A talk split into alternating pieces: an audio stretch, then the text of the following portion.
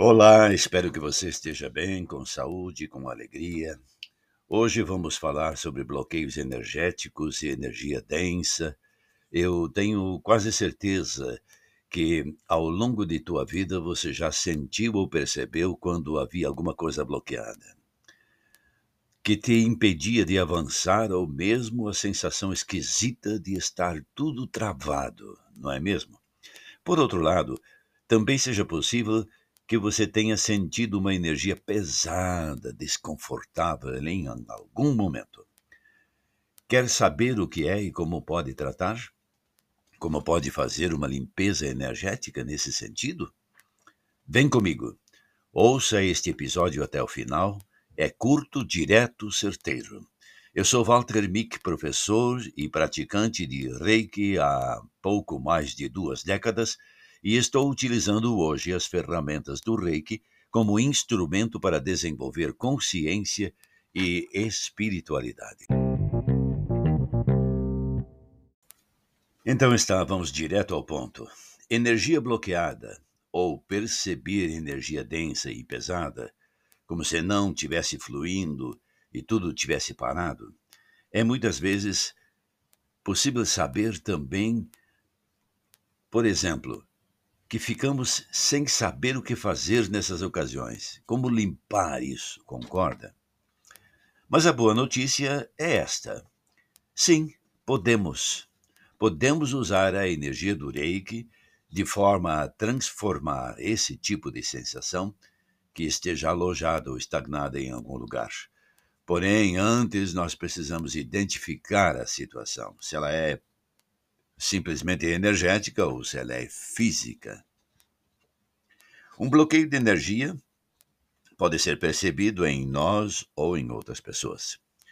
Quem for um reikiano, por exemplo, pode fazer uso das técnicas Biosen e Reijiho, ou então, para quem não é um terapeuta, pode observar a si mesmo simplesmente num estado meditativo em que busca sentir se a energia não flui, se está parada ou se existe alguma coisa que está impedindo avançar naturalmente.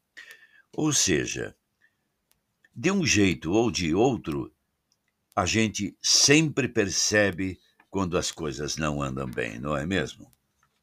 Agora, um bloqueio pode representar energia parada, pode estar estagnada, porque de alguma forma nós deixamos nos estagnar. Já uma energia densa, pesada, pode representar um momento na vida, como, por exemplo, uma casa, um espaço que está cheio de bugigangas, onde é necessário reciclar a energia. Mas pode também representar um choque, um fechamento, por exemplo, alguém que sai de uma reunião turbulenta, que ocorreu muito mal, e diz para si mesmo alguma coisa assim: Não quero mais relações desse tipo com ninguém. Pronto.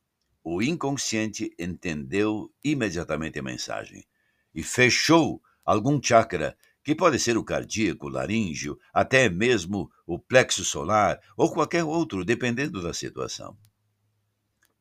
É bom lembrar que na parte física, uma dor, por exemplo, precisa ser investigada por um profissional de saúde, um médico, e quando temos a certeza de ser apenas uma questão energética, aí sim podemos nos perguntar o que podemos fazer. Eu diria que, em primeiro lugar, precisamos tentar sentir o corpo todo. Precisamos colocar a intenção de perceber onde possam estar os bloqueios ou as energias densas ou pesadas. Ou ainda, fazer uma coisa de cada vez. Pensar no que sentimos como sendo o maior bloqueio, o maior desconforto, o maior desequilíbrio. Ainda assim, verificar em que parte do corpo nós estamos sentindo menos energia ou onde o fluxo parece estar mais estranho. Para tratar, nós podemos experimentar colocar simplesmente as mãos no local, na área que julgamos esteja afetada, e possivelmente sentir o que transmite. e ainda deixar a energia fluir, assim simplesmente com as mãos, deixando-as ali, fazendo o que elas, as mãos, sentem melhor. Isto é, seguir a intuição.